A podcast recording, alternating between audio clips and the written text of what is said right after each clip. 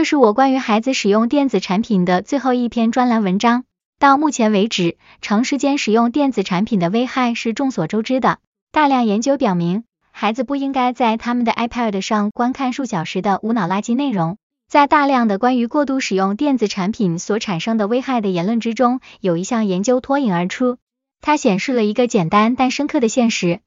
富裕家庭的孩子受到电子产品的影响更小。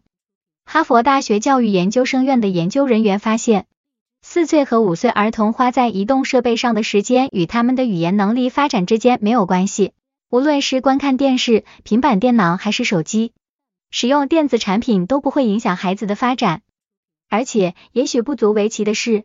我们已经开始意识到电子产品对孩子的影响是微妙且因人而异的。新加坡国立大学儿科学助理教授说：“我们需要研究亲子互动的质量以及具体的家庭背景，这可以解释为什么有些孩子看很长时间 YouTube 或玩几个小时的电子游戏也没有问题，而其他孩子可能在上网时间过长后面临心理健康问题或在学校表现不佳。”一些研究已经表明。收入较低、父母教育水平较低和母亲心理健康状况不佳的家庭中的孩子，花在电子产品上的时间更多。哈佛大学的研究人员表示，